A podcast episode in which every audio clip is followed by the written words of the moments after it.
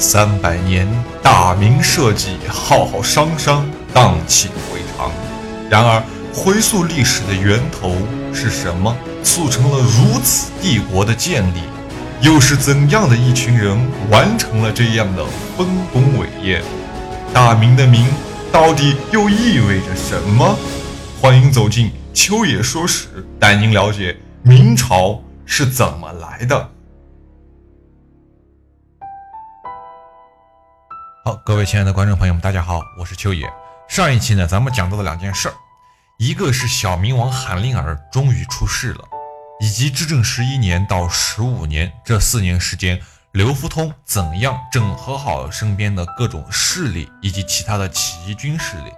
那么北方的起义军体系主要的将领有像刘福通、郭子兴、芝麻李等人。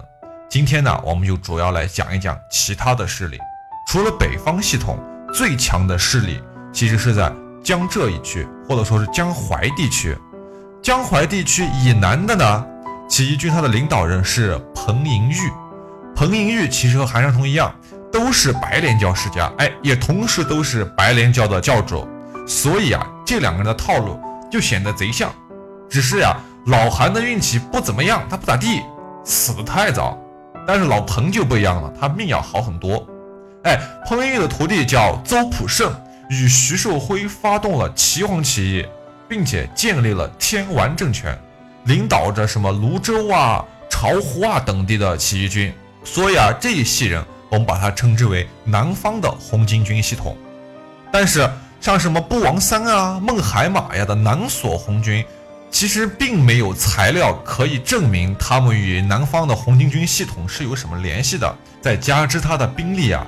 也确实不如南北系统，所以啊，您可以把北索和南索红军看作第三大势力。元朝的丞相脱脱在屡次出兵镇压刘福通起义失利的情况下，最终采取的是攻其两翼徐州的起义军和南阳湘乡起义军的战略，以达到孤立刘福通部的企图。至正十二年的八月，脱脱亲自督制啊，统领大军出师徐州。哎，到了九月，徐州城破，脱脱下令援军是大肆屠城。首领之一的芝麻李被捕，赵军用啊，像什么彭藻柱呀等人就率领余众逃到了亳州去投靠那里的守将，叫做郭子兴。所以这一路红军到这儿基本就算玩完了。到了十月前后，脱脱命令贾鲁攻取亳州。时间到了至正十三年的五月，贾鲁得了疾病，结果没多久就去世了。贾鲁死后，援军撤围，哎，这才解了濠州之急。彭藻柱啊，在那个地方自称是鲁怀王；赵军用呢，则自称是永义王，权力啊，更是在郭子兴之上。那么到此为止，北方红巾军体系的内部矛盾，我相信你已经感觉到了。刘福通的话已经开始有点不太好使了。您记着时间哈，这是至正十三年的下半年，离韩林儿出世其实还差两年。对吧？十四年，小鹏和老赵分别带兵拿下了两个地方，一个叫做啊盱眙，一个叫做泗州。拿下两座城池没有多久啊，这两个王子就开始火并了。结果小鹏战死，赵君运呢就顺势霸占了淮安。那么亳州方面呢？哎，其实郭子兴与其他的几个王啊，或者说是将领啊，尿不到一壶去。他的部将呀，也就是我们这个明初系列最大的。获益者、受益人、主人公就是朱南章，他南宫拿下了什么滁阳啊这些地方，另外就自图发展去了。所以，我们在这一段就暂时不提朱元璋这一派人的事儿。为了把这一段历史讲清楚，咱们要再往回头倒一次，从至正十二年的三月开始说。元朝廷啊，先后派了四川行省平常侍这个人叫姚柱，还有四川行省参政使。叫达什巴布鲁和其他几个王爷，像什么义林真班呀、爱英班呀，以及一些参政事吧，还有野先铁木儿，还有陕西的平章政事这个叫岳鲁铁木儿，还有誉王阿那忒纳失里，以及知枢密院士老张等人，分各路去围剿南北索红军。哎，您记住了哈，南北索红军在红巾军的体系中，他们属于最弱的一股势力，但是最弱的一股势力。却遇到了当时最强的一波进攻。其实换个角度想，南北锁呀，就是走上单出肉装抗压的，明白我的意思了吧？再往后，到了五月，塔什巴布鲁攻陷了襄阳，然后布王三被俘，最后被压制大都，斩首示众，北锁红军也就随之被镇压了。到了十四年的正月，又是这位塔什巴布鲁攻陷了陕州，结果南锁红军也被镇压。到此为止，红巾军的三大势力南系统、北系统和中间的南北锁系统的南北锁已经被干掉了，就剩南系统和北系统两大系统阵营。那么刘福通的红巾军啊，就是北系统。自从击溃了野先铁木儿之后，就再也没有遇到过援军的主力部队。但是因为两翼有啊援军的一些围剿和其他的红巾军势力。而他占领的内部又崛起了两支地方武装，所以这一派你就显得比较的混乱。沈丘，也就是今天的安徽临泉，有一个维吾尔人，也就是维吾尔人啊，叫察罕铁木儿，与罗山县典官这个叫李思齐各起义兵。什么叫义兵？就是当地的一些地方势力吧。啊，他们俩合兵攻破了罗山。元朝廷分别受命他们两为汝宁府的达鲁花赤和汝宁府的知府，于是两个人在本地就渐渐的获得了过万人的兵力，到了一个万人级别。紧接着，他们就屯驻在了沈丘，时不时就将刘福通的黄巾军揍一顿。而且因为牵制了刘福通进一步的发展，啊，名也不正，言也不顺，兵也不顺。刘福通其实在这个时候，眼看就是要完完了的。到了至正十四年的九月，也就是一三五四年的九月，元朝廷因张士诚攻占了高邮，也就是今天的江苏，阻塞了漕运。哎，无奈之下，他再命托托出征高邮。这一次也成了托托的一个命运的转折点。也正是因为这一次，才解了北系红巾军的围。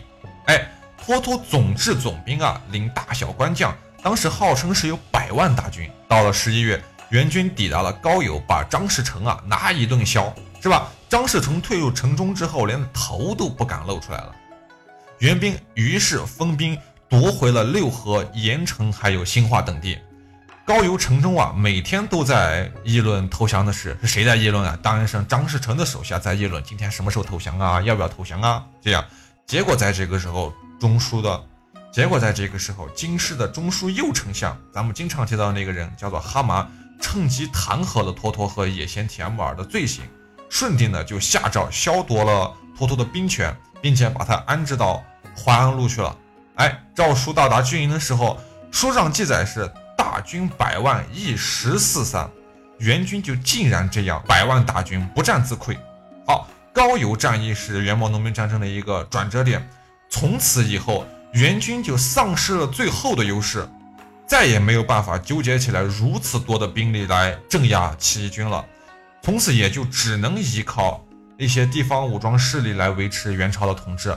这就是为什么到了元朝末年的时候，察罕铁木儿、波罗铁木儿以及一些地方的宗王和武装势力能够得到那样猖獗的发展，明白了吧？是因为朝廷因为这几次大战，先有野先铁马的三十万大军血葬。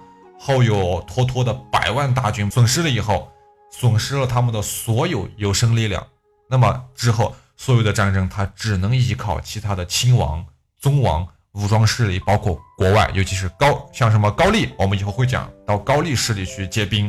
哎，那么刘福通啊，他就利用战场上的这些形势变化，到至正十五年二月的时候，迎回了韩山童之子叫韩林儿，在亳州，就是今天的安徽，建立了。韩宋政权改元龙凤，立韩林儿为帝，号称是小明王。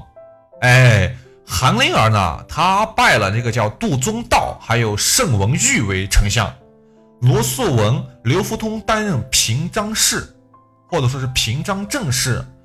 老刘的弟弟啊，叫刘六，任知密院使，并且尊韩山童的妻子杨氏哎为太后。好。您仔细看看这一个班底儿啊，这班底儿是买卖人、农民，哎，啥人都有，就是没有一个正经的文人书士的士大夫。哎，您感觉一下其中这个滋味儿啊，有一点胡闹台的意思，对吧？并没有一个可以维持正常运转的官僚体系制度，更多的你能感觉到是一种什么熟人社会的裙带关系。刘福通很厉害，但没错。但是刘福通的弟弟其实是一个比较软弱的人，但是因为有刘福通这个哥哥在朝内，他就能在这儿做一个很大的官。我们倒回去看一下，托托和他的弟弟野先帖木儿也是这样。托托很厉害，野先帖木儿古文中记载都是资质愚笨，他没有什么大作为，但是就是因为家里有哥哥，好，我能做一个大官，还是监察御史，是不是？果然没过多久啊，小明王。就因为太过于信任这个杜遵道，导致了杜遵道的擅权，刘福通呢就趁机命令兵甲把他给杀掉了。这相当于是一个小的政变。这位杜遵道啊，原来是一名书生，哎，也是这个集团中啊为数不多的高级知识分子，并且曾经谏言要什么开武举以收天下智谋之士，被当时的啊朝廷的知名院士叫马扎尔台，马扎尔台就是托托的父亲。补为了院使，《更生外史》中记载呀，记载这个杜生，也就是我们所说的杜遵道，继而知不能行其业，遂弃去。哎，就是说马扎尔台给他的这个职位太小了，他知道朝廷中的人也只想糊弄一下自己，自己没有办法施展自己的抱负，于是就辞职不干了，跟你元朝廷玩不到一起去，不玩了。但是辞职归辞职，是吧？你总得找个靠谱的人投靠吧。这玩意儿你自己干呀？你又是个书生，不可能啊！他手无缚鸡之力，能干点啥？对吧？正巧他在这个时候碰上了韩山童在聚众起事，于是就追随韩山童，开始谋划发动农民起义的种种事宜。而且与老刘、老韩的关系其实都不错，他和刘福通的关系是很好的。有一本书啊，叫《龙起杂事》中有这样的一段记载，挺可乐的，您自己听听啊。据说呀。杜遵道与杨氏夫人杨太后有染，自是专权孤事，人皆妒之。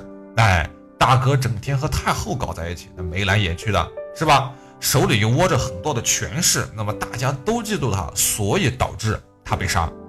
那这样的故事，你一看就明白了，那不可能是事实，对吧？这叫演绎。为什么有这样的原因呢？啊，原因很简单，是吧？刘福通赢回了韩灵儿母子。但是，他们就只是给了他母子一个名分，对吧？至于实际的权利，你想都不要想，我肯定是不会给你的，肯定是老刘一个人把持的，对不对？那更别谈有什么太后有权利这样的事情了，那是一个玩笑，是吧？那就还有一个问题要处理了，太后没有权利，杜遵道他是哪来的权利呢？好，想要理解这个问题啊，我们就得从这个组织的内部去分析了。刘福通在赢回了韩灵儿之前呢，整个帮派内部，我们不能把它称之为朝廷啊，叫帮派。整个帮派内部简直是乱作一团，是吧？大小各种势力数都数不清。刘福通只是最大的其中一系。哎，杜遵道的手里其实也是有着一批人力和物力的。那个时候，韩灵儿被接回来以后，刘福通做到了真正的一家独大，既建了国，又封了官。哎，那就像封神榜一样。你们一个个都被我封了官职，那么势力间的斗争就必须放在明面上来。但是你只要放在明面上来搞，我就有办法治你，因为你必须按照官场的方式去解决。但是皇上韩灵儿是我把持的，在我刘福通手里，所以说没有人能够玩得过我，这就是他们的内部逻辑。你接受也得接受，不接受也得接受。你在这个体系内，你就得这么做。那你想啊？在这样的政治背景下，谁愿意啊？是不是？尤其是那些大臣们，就算他们愿意，就算他们愿意，韩灵儿本人也不愿意！凭啥呀？对吧？哎，你是你跟着我爹混的，这下我回来，你把我搞回来，结果皇权被你弄走了，那不行，那我要试试扳倒你。于是，韩灵儿和杜遵道两个不服刘福通管教的人，就打算联合起来要干点啥。那具体想干啥，咱们无从得知。为啥？因为还没有干。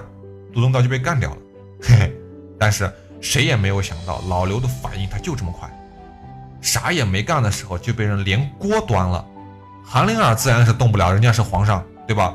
老刘你不看僧面也得看佛面呀，你手中权力再大也没法收拾皇上嘛，对吧？因为你权力的来源就是皇上本身。那得嘞，换个人动吧，老杜，哼，实在抱歉了，我只能收拾你了。咔咔咔，那叫三下五除二，老杜足。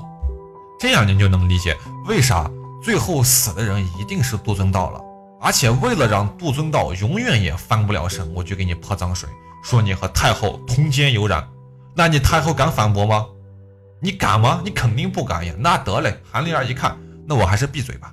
最起码现在我啥也不说，安安稳稳的有口饭吃，我能享受到所有人都享受不了那种雍容华贵，挺好。所以从这时候开始，韩灵儿也再也没有了想要和老刘掰手腕的想法。到此之后，刘福通自任丞相，加封自己为太保，成为了韩宋政权实际的领导人和控制人，也成为了北方红巾军的总指挥。再往后的长期斗争中啊，展示了他的军事和政治才能。那么，在韩宋政权的建立之后，为红巾军的发展迎来了一波史无前例的高潮。但是，刘福通又是怎么做到这一切的呢？哎，咱们明天接着聊。明朝是怎么来的？感谢您的捧场，我是秋野。如果您在听节目的过程中想知道更多秋野的故事，或者说想听到秋野的更多其他节目，您可以添加秋野的个人微信账号。首先，您可以打开微信，点击界面右上角的加号，点击添加朋友一栏，在搜索框中输入秋野山人的全拼，这样你就可以找到我了。期待与您的深入交谈。